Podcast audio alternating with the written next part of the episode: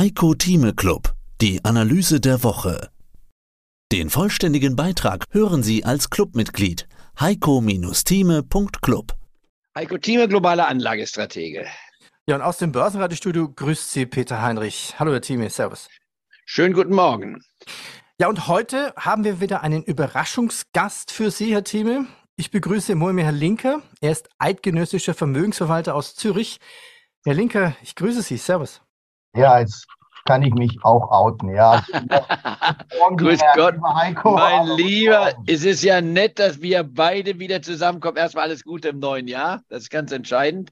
Es wird hoffentlich ein interessantes Jahr, wie jedes Jahr interessant ist. Die Herausforderungen sind bekannt bei uns.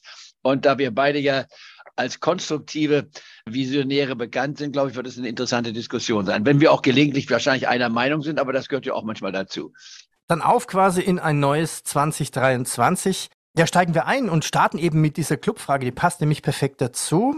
Die höhere Clubfrage heißt, sie kommt von Thomas Söllinger. Der Name darf genannt werden. Wie ist denn heuer der Fünf-Tages-Indikator ausgefallen? Und auch von den Söllingen die zweite Frage, der Fünf-Tages-Indikator. Was bedeutet das? Nachdem ich schon ein bisschen weiß, was es bedeutet, hier nochmal die Zahlen.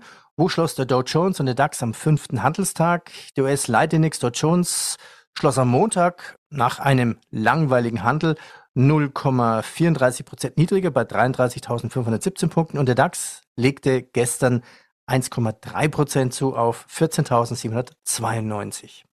Das war ein gewisses Kontrastprogramm. Jetzt nochmal meine Frage an unseren Gast. Wie beurteilst du den Fünf-Tages-Indikator? Wie weit spielt er in deiner Anlagestrategie eine untergeordnete oder wichtige Rolle? Ich denke, dass wir uns auf einen Punkt, wir beide einigen, dass die Aktien alternativlos sind. Ich denke, da bist du bei mir. Das steht eigentlich über allem, auch wenn wir kontrovers sind. Fakt ist eins, dass die Zinsen eine entscheidende Rolle spielen. Und wir hatten ja Inflationszahlen. Also ich würde das insofern nicht überbewerten, aber Fakt ist, dass die Signale klar kommen. Zwei Punkte haben für mich entschieden letzte Woche, die den Indikator natürlich massiv beeinflussen. Das sind zunächst mal die Zinsen, dass etwas Druck von Fett kommt aufgrund der letzten Inflationszahlen und das sind die sinkenden Rohstoffpreise. Wir haben die Energiepreise, die sind natürlich massiv runtergekommen im Laufe der letzten Woche, wie auch übrigens die letzten Wochen. Wir sind deutlich tiefer als vor Beginn des Krieges und das ist das, das stelle ich bei, diesen, bei, bei dieser Betrachtung in den Mittelpunkt. Da bist du absolut richtig gelegen. Die Betonung ist bei mir vielleicht nuancenmäßig etwas anderes. Und da klinge ich auch das sage ich ganz selbstkritisch, äh, unheimlich naiv, aber das seit über 40 Jahren, als ich zum ersten Mal diesen Fünf-Tages-Indikator entdeckte, der im Klartext Folgendes sagt, der Schlussstand am fünften Börsentag im neuen Jahr gibt eine Aussage, macht eine Aussage über das Gesamtjahr. Nun kann man sich fragen, ja, Moment mal, wieso der fünfte, warum nicht der vierte Tag, warum nicht der achte Tag? Das ist ja so wie so ein Siebenschläfer als Strategie, nicht wahr? Wie sind die also zu bewerten? Was mich damals reizte an dem Indikator, der übrigens erst entdeckt wurde in den 70er Jahren von Hirsch, vom äh, dem Börsenalmanach in den USA rein zufällig. Der wurde dann zurückverfolgt bis 1950, weil man sagt, alles, was davor war, ist sehr schön. Das ist zwar immer noch Geschichte, äh, die man beurteilen sollte, aber die Geschichte seit dem Zweiten Weltkrieg ist etwas anders einzuordnen als vor dem Zweiten Weltkrieg, nicht wahr? Und dann vor dem Ersten Weltkrieg. Insofern nehme ich also diese Basis auf. 73 Jahre haben wir jetzt hinter uns. Das ist schon datenmäßig nicht uninteressant. Jetzt kommt Folgendes. Egal, was man von dem Indikator hält, was sind die Fakten? In den Jahren, und davon gab es bisher 46, 47 Jahre, wo der Indikator im Plus schließt, im fünften Börsentag. Und zwar bemessen am Standard Poor's 500 Index, der 85 Prozent des amerikanischen Aktienmarkts widerspiegelt, gemessen an der Marktkapitalisierung.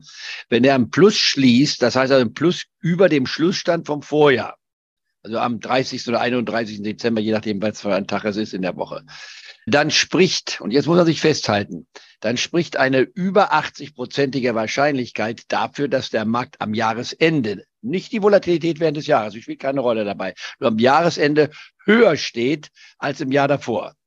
Das ist für viele Leute so nur ein Lapilulli-Sache. Ne? Kann man damit anfangen. Wenn man es nochmal analysiert, ist das hochinteressant. Und zwar deswegen, wenn ich ein Jahr habe, nehmen wir mal 2020, was du vorhin angesprochen hast, das Crash-Jahr, das war ja aus dem Nichts heraus, das war der schwarze Schwan. Im schwarzen Schwan war es so, dass wir im Januar einen positiven Januarindikator hatten. Man wusste also, statistisch gesehen, das ist mindestens 80 Prozent. Man steigt sogar dann auf knapp 90 Prozent bei einer statistischen Analyse. Sprichst du jetzt von genau zusammen. 2020 oder 2022? 2020 spreche ich. Äh, als er, und da kam ja dann die Covid-Situation erst auf im Januar, als wir zusammen nicht war in äh, Davos waren. Da haben wir uns ja dann in, auch noch in Zürich anschließend getroffen. Kurzum, die Sache ist die, dass äh, dann nach Covid plötzlich das Thema wurde und der Markt brach ein. Größter Rückgang, den wir in der modernen Geschichte hatten, 40 Prozent. In so kurzer Zeit hat es noch nie gegeben. Das waren 40 Prozent minus. DAX-Index, Statistik sehen 13.300 auf 8.250. Das war ein Novum. Nicht Dow Jones Index auch von seinem Höchststand runter, nicht wahr, auf die die 18.000 Marke. Also kurzum, ein totaler Einbruch. Wer den Fünf-Tages-Indikator religiös hielt, also fanatisch dran festhielt, der musste sich sagen, der Indikator sagt mir, egal was passiert, 90-prozentige Wahrscheinlichkeit, dass wir im Jahresende höher stehen, als wir vorher waren. Wenn man das jemand gesagt hätte, mich mit eingeschlossen, im Ende März, wenn man zu, wir werden einen Höchststand haben von 8.200, kommen wir her, nicht? Weil wir werden auf über 13.000 steigen bis zum Jahresende, hätte ich das wahrscheinlich auch bezweifelt. Aber Faktum ist, es war ein neuer Höchststand. Und deswegen noch meine Betonung, ich lege gesteigerten Wert auf diesen Index. Natürlich kommen dann ganz andere Faktoren, die wir vorhin gerade besprochen haben, hinzu die Fundamentalfakten. Aber dieser Siebenschläfer-Index, der nächste Mal, nicht wahr? Der ist an dem Tag, wenn es da regnet oder nicht regnet, dann kommt der ganze Sommer, wird schlecht, so eine Bauernregel, halte ich nach wie vor fest.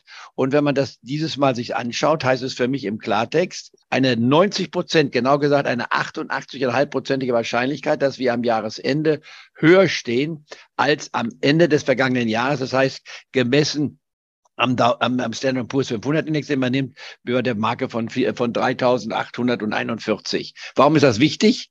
Wenn immer wir runterkommen, und wir werden doch mal deutlich runterkommen aus meiner Sicht, wir werden noch mal so ein Loch haben.